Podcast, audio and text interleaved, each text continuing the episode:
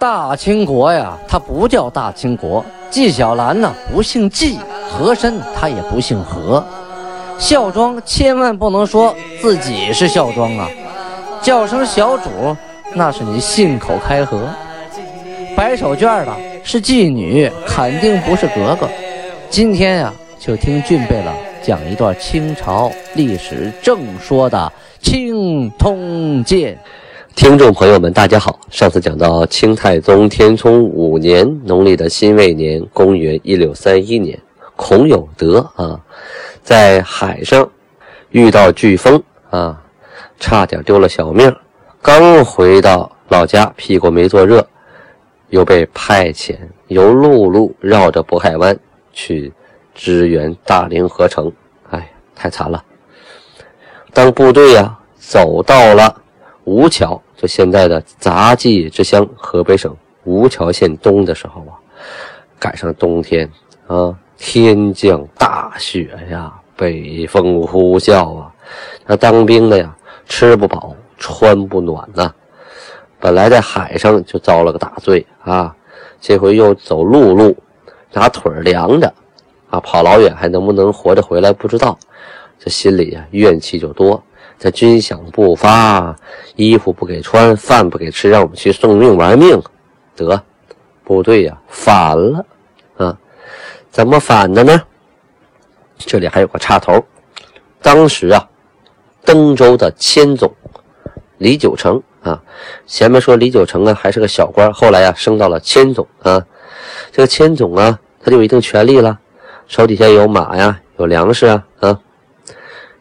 做了点啊错事儿，什么错事儿呢？他私自啊，把军马给卖了，卖了换了银子自己花，让上司给发现了，发现了，畏罪潜逃啊。正巧他也逃到了吴桥这个地方，啊，他跟孔有德是老朋友了，以前在一块当兵啊，啊，一块出生入死很多年呢，就跟着孔有德商量，他别干了。有什么干头啊？不给发军饷，我这卖点马换点钱花，这还要那要我的命？你看看你带这些人都快饿死、饿死、冻死、冻死的，去卖命，还不如干脆吧，反了吧！啊，孔有德呀，也十分无奈呀，带着这些兵，也不想看着这些兵又饿又冻，啊，心里全是怨言。你对兵不好，兵也不可能给你卖命啊。何况自己原来也当过小兵啊，知道这个感觉呀。当时啊，他是左右为难呐，叹了一口气啊，说：“大将军，这说的谁呀？说毛文龙啊。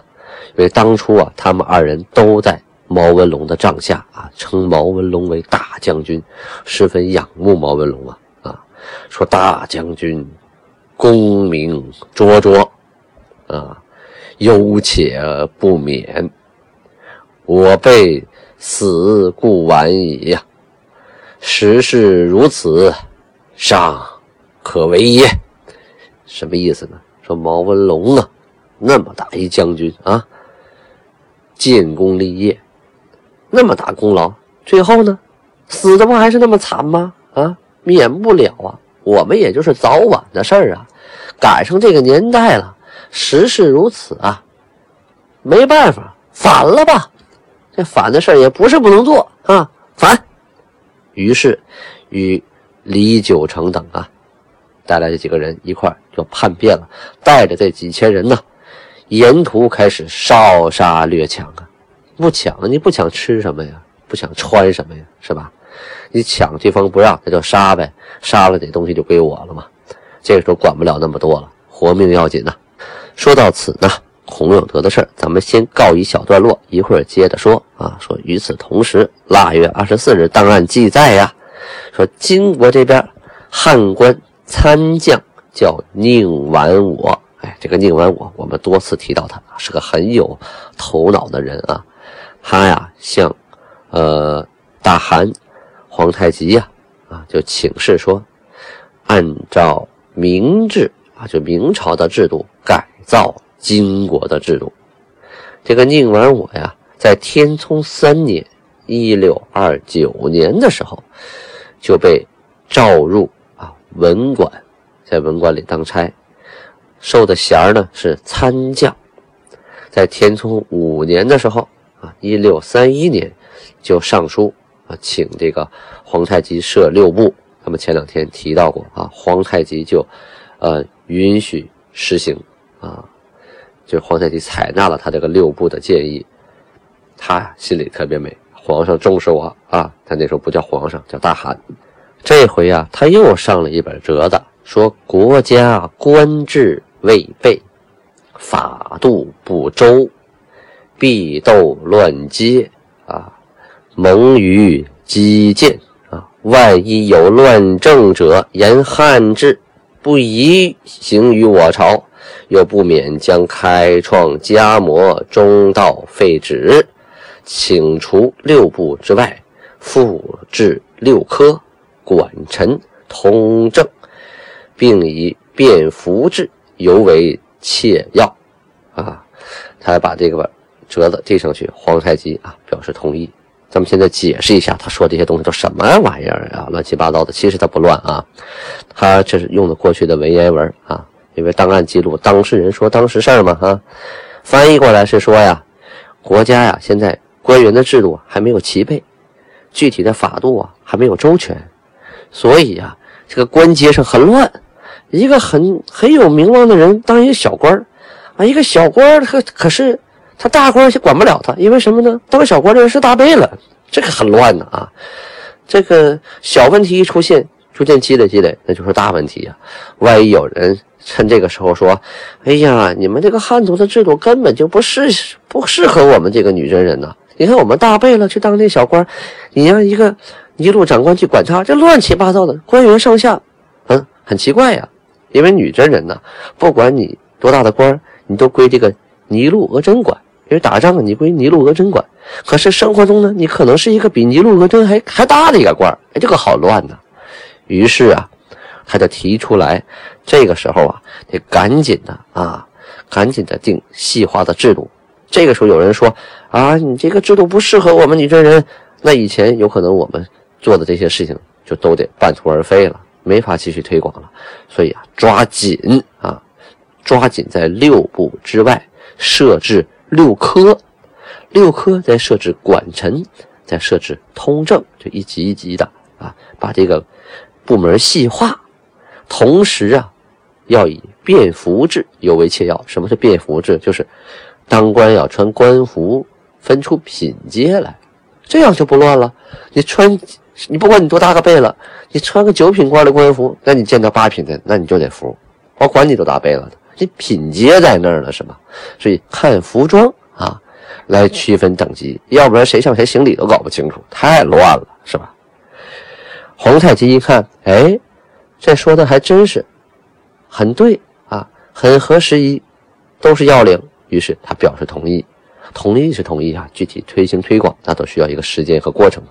皇太极呀，也是十分的啊，就是说想把国家治理的完善，所以啊，他经常的啊去借鉴明朝的一些国家制度，同时他也得参考他自己这个国家的一个特点，所以，呃，在女真人建立的这个后金韩国啊，它很多制度啊，既有八旗的特色，女真原始有的这种特点，同时也有明朝这些特点，这是一个融合的东西。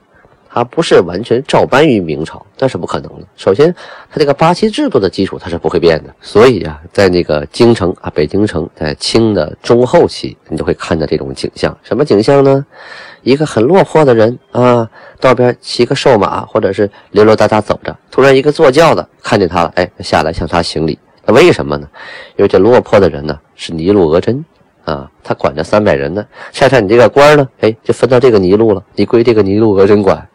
你的户籍、你的政治问题、打仗、你的军事问题，通通都归这个人管。不管你行政上多大官，但是你是这个尼禄下边的一个，呃，一个旗人，那你必须经这个尼禄长官。哎，这就是清朝特有这么一个八旗制度啊，军政民一体化的一个特殊制度啊，产生的一个效果。到了年底了，该进贡了啊。以前咱们提过，说朝鲜国王啊，进贡的时候是这个李宗啊。他使小伎俩，把以前商量好的该进多少进多少进多少，他给他给偷工减料了，他给打折扣了。后来皇太极没收嘛，就命令人呢，啊，退回去，问他什么情况。后来他又把缺的东西给补回来了。哎，这回朝鲜该进贡了，结果跟上次一样，仍然是缺斤少两啊！我估计朝鲜呢是想特意的分出等级来，我给明朝进多少东西，我给你这个金国进多少东西，我要分出等级。将来明朝质问我的时候，我说我拿您当爹，我拿他当哥哥啊，不一样，待遇不一样，他可能给自己留这个后手啊。这是俊贝勒瞎猜的啊，可能啊，是我我的一家之见。但是他这个偷工减料来来进这个缺斤短两的来进贡啊，具体结果什么样，咱们后边再说啊。呃，档案上只是说他又开始缺斤少额了啊。现在我们可以调过头来说孔有德这边了。孔有德带着这股叛军呢啊，首先攻打下商河、新城两个地方，就是今天的山东省环台县。啊，西环台城那个大概位置，明朝啊，山东巡抚啊，于大成啊，这是山东巡抚了，和登州它又不是一个位置了啊，属于山东的内陆地区。于大成啊，就派官派的官员过去了，什么情况啊？你这原来是我们的人呢，你怎么还打我们自己人呢？啊，你你是不是搞清楚情况啊？就像。训斥一下，看看能不能立刻改正啊？结果呀，孔有德这帮人不搭理他，不听，我该干啥还干啥。可孙元化呀，就是登州巡抚啊，他听说这事儿以后啊，啊，决定招抚，不打。他还是很喜欢这这两个，呃，手下的，喜欢孔有德，他不想打，他想招抚他。呃，这个张大可呀，率兵啊，就是张大可是谁呢？是。登来总兵，他掌的兵权大呀，多呀。他率兵啊，得去剿这波这波叛军呐。啊，啊刚到朱桥驿这个地方啊，孙元化赶紧就哒哒哒哒哒给他送信，派人送信说：“你别打，别打啊！这个孔有德他们已经跟我商量好了，准备接受啊招安啊，不再继续闹事了。你别带我西走了，你再打他们，你这劳民伤财的。”互相都死人，他再被打一下，他彻底不投降了，不麻烦了吗？这个张大可呀，心里知道，哈，你是心疼啊，你原来手下这俩人，他们两个可没想重新的啊回来，他们就是一心叛变，没搭理他，仍然带着兵向西而去啊。后来孙元化急眼了啊，一纸檄文呢，说你要敢打，那你就是向我挑衅啊。小心，我也出兵，我手下也有人啊！你要打，就是向我宣战，咱们看着办。这一下子，这个张大可一想，说算了吧，啊，有事就往这个孙元化身上推吧，啊，毕竟他拦着我不让打的，这一打太过翻脸了，行，我也不打了。这一不打呀，孔有德又活躲过一劫啊，活过来了，啊，孔有德带兵打了，到了青州，属于山东省境内啊。这个时候啊。孔有德的人呢，其实骑兵啊还不到一千人，而且大部分的部队呀都是乌合之众，而且那个弓箭呢也都打光了。那箭那东西射完了，有的捡不回来，有的报废了，是吧？这弓箭打光了，剩的就是刀枪了，都短距离兵器了。可是此时这个孔有德呢，他所处的是山东巡抚的地界，他不归登莱那边管啊。山东巡抚于大成啊，手底下有多少人？有三千人啊，三千兵，要想打这个不到这个一千来人的乌合之众啊，他是特别容易啊。但是呢，孙元化呀，别闲着啊，也给这个于大成带了几封信，说呀，贼已救府，不可东向一步，以坏府局。我就说，就说这个孔有德他们已经答应了啊，答应了，就是重新回到我的帐下。答应了招安啊，答应了安抚，你们就不要再打了。你打的话，把这个安抚的局面破坏了，他继续反叛，那得不偿失啊！于大成啊，这个于巡抚啊，一听算了吧，哎呀，那就这样了，我就别派兵打了。这孔有德呀，可是得到便宜喽，没人管，好嘞啊，继续攻打登州啊。攻打登州，他到了这个行军行到泥水山的时候啊，哎呦，这部队太惨了，是前无粮草，后无补给啊，啊，简直就是丧家之犬呐，啊，跟要饭的差不多。这些来人太惨了，这大冬天的哈，躲也没处躲，藏也没处藏的啊，要马没马，没人管呢。那个野部队呀，连个占山占山为王的山大王都不如，连个老窝都没有啊。这时候啊啊，这个孙元化听说了啊，就命令自己的家丁，就是他的直近人啊，大家都熟悉的这个这个人，带着一封书信啊，去跟孔有德商量。这个孔有德呀，围着登州城啊，开始啊安营在山下，准备夜攻城的东南啊。没等到城边上呢，被大炮就给震跑了，啊！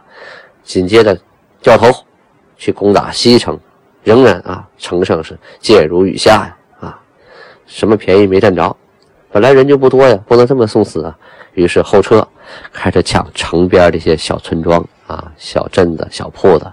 这些小镇小铺都没有兵啊，好抢。老百姓啊，可倒了霉喽啊！后来呀，孙元化和辽将。耿忠明啊，商量了一个计策啊，定计要招抚孔有德。好，这他的事情呢，我们先告一段落，先不说。与此同时啊，山西和陕西的义军呢，闹得是正欢呐啊。呃，明朝的部队啊，开始狂剿山陕义军啊。当时义军的头领扫地王，这是个外号。还有一个神一魁啊，都死于这场啊绞杀战之中。这里要提的就是神一魁啊，咱们前面提到过他的哥哥神一元。神一元战死之后，他弟弟神一奎接过指挥棒，继续带领义军啊。这回他弟弟也战死了啊，而且不止他们两个，等等等等啊，史书上没有一一记载，说明这个时候啊。山陕的义军啊，不太好过，日子不好过啊。必定这回带头剿匪的是洪承畴啊，人家是一员武将啊，跟文官出身的杨鹤那自然不能相比啊。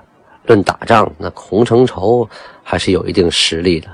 这些义军可倒了霉了哦，时光如白驹过隙啊。就是我们隔着墙缝看一匹白马飞驰而过，唰，一瞬间啊，转眼间就到了天聪六年，明朝的崇祯五年，公元一六三二年，农历叫壬申年。这一年的大年初一啊，金国可起了大的变革。什么变革呢？终于废除了与三大贝勒并坐的旧制，皇太极面南独坐，就相当于当了皇帝呀！啊，从去年的十二月，皇太极就跟八旗的各个贝勒大臣们开会商量啊，商量咱们明年元旦。咱们得搞一个朝贺的仪式啊，得好好庆祝一下啊！啊，这都这都过了五个年头了，是吧？第六个年头，咱们怎么庆贺呢？用什么仪式呢？大贝勒莽古尔泰呀，他因为忤逆呀，已经被治了罪呀，大贝勒号已经没了啊。以前啊，从皇太极继位的时候，国中行礼的时候啊。这莽古尔泰跟皇太极是并排坐着，他今天他不是大贝勒了，他不能坐一块了。啊，要是再坐一块，别的国家听说了啊，这个人犯了错误啊，还坐在那儿呢，大家该弄不明白了。同时呢，这个人呢比皇太极岁数还大，能不能让他还坐着呢？他就提出这么一个疑问。这一提疑问呢，大家都明白了啊。各个贝勒大臣就说了：“哎呀，不能坐，不能坐，不能坐！他这犯了错的人，虽然他比您岁数大啊，这个是您哥哥，但是这个情况在这摆着呢啊！您现在是啊一国之寒，他犯了错已经不够急了啊，连大贝勒都不算了。这时候，大贝勒代善呢说话了，因为这个人呢，那现在是位置仅次于皇太极的人啊，说我等既拥戴韩为国主，又与其并坐，孔子国人之义呀。是说我们都拥戴您为国主了，还跟他坐一块儿，那不被人笑话、被人议论吗？从今往后啊，韩面南中坐。以昭至尊之礼，我与莽古尔泰侍坐韩侧，外国蒙古诸贝勒坐于我等之下，如此方为允协啊！诸贝勒皆称善啊，都说好，善是满语好啊。这个这段话为什么代善说呀？只有他说最合适，下边谁说都属于议论。你们没有资格，有资格跟皇帝啊，跟跟韩啊皇太极坐在一块儿的，那就只有代善和莽古尔泰了。阿敏已经被圈禁起来了，莽古尔泰也犯错被降了级，就剩代善没啥事了。你说代善，我一个人扫不大眼坐韩的旁边装大个的，我早晚也得被收拾啊。与其不如啊，急流勇退，借坡下驴吧。于是说了以上这段话，从此皇太极。面南背北，独坐朝堂啊！